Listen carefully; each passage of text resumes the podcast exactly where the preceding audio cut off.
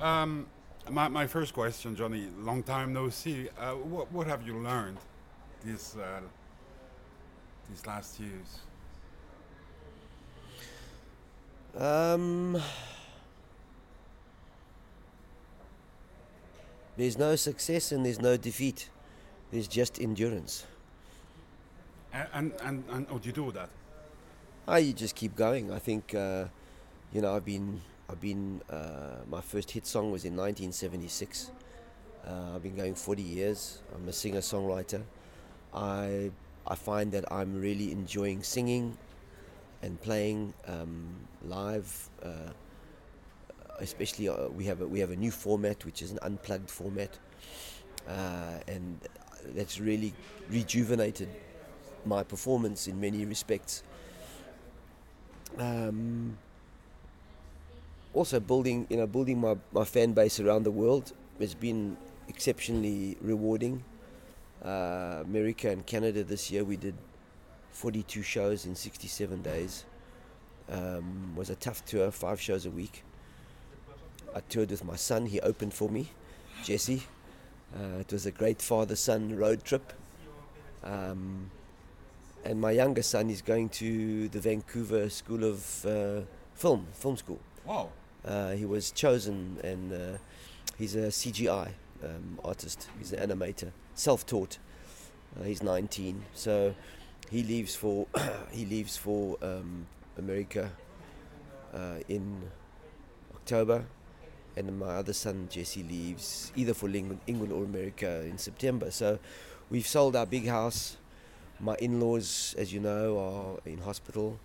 We've bought a much smaller place, and um, it's that time of my life where you know my kids are big, and Yeah. you know, and I'm bringing everything down to a more manageable scale. But, but w- w- the fact of uh, lasting so long, the secret is what? Endurance, you said. But Yes, it's the it's, uh, stamina, the purity. stamina, and the fact that when you get on stage, you enjoy the songs you wrote, because the songs you wrote were about very real things. Um, I'm, I I don't I don't um, write pretend songs, uh, which most songwriters do. Uh, I don't pretend I have a feeling about something or how would it be to feel like this.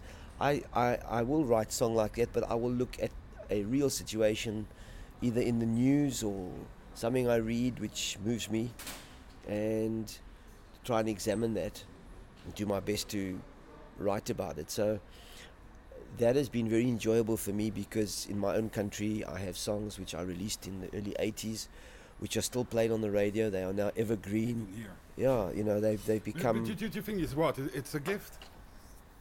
Because uh, when you describe the way you're working Yeah, or creating, yeah, it's like my job. yeah, You're watching things, yeah, you feel them, yeah, and then you tell them. yeah, exactly.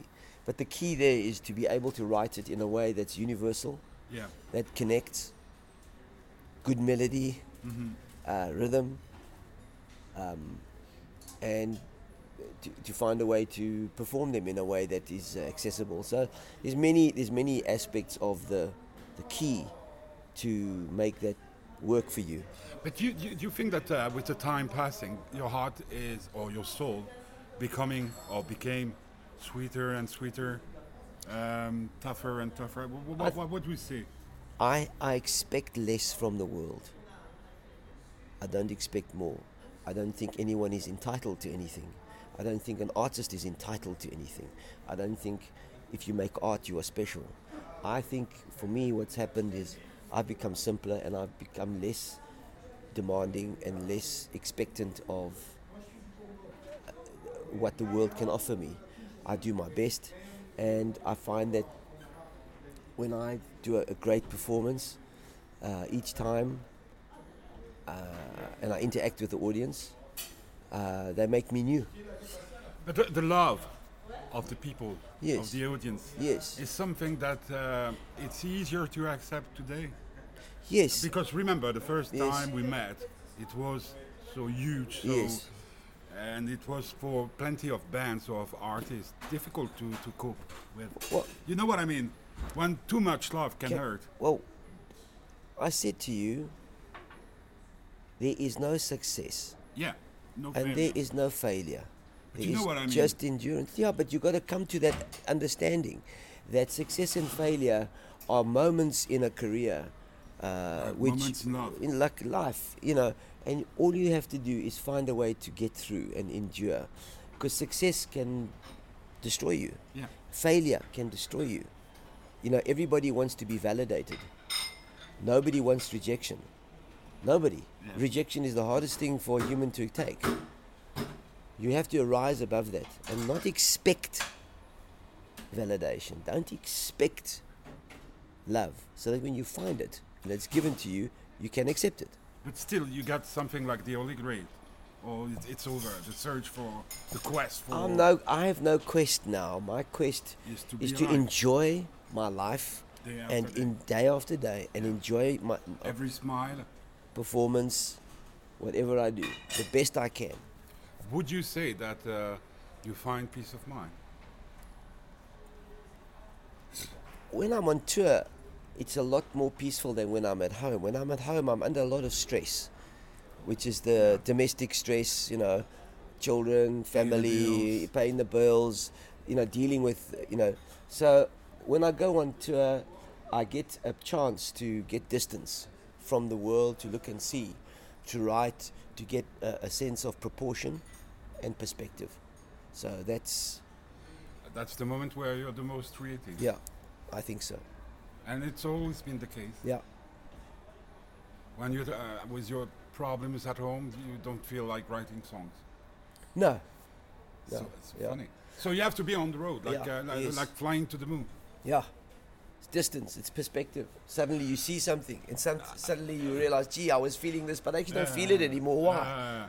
Uh, uh, uh, again, I did understand what you told me right at the beginning, but still, the love, the, the fact that after all these years, when we said we have this opportunity to make a festival by the lake, say, I want Johnny Clegg to be here.